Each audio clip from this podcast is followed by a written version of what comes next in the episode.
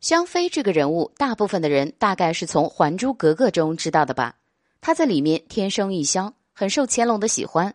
那你知道历史上的香妃是怎样的吗？据记载，香妃在进宫的时候已经二十七岁了。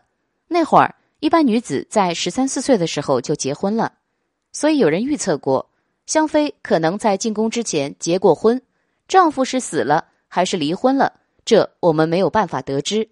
也有可能香妃就是晚婚，不能说在那个时候就没有晚婚的，毕竟香妃生得漂亮，远近闻名，总不能瞎凑合吧。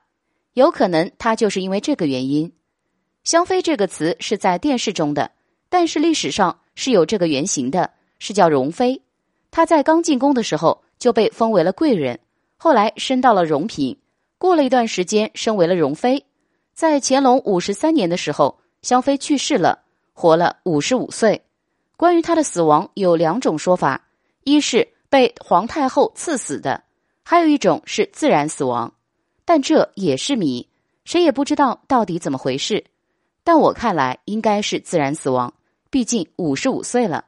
还有的是香妃死后被葬在哪儿了？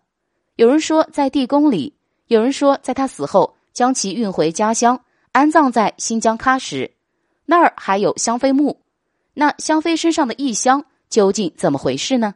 有专家认为，那香只是个人主观上的认为，和大众所认识的香是不一样的。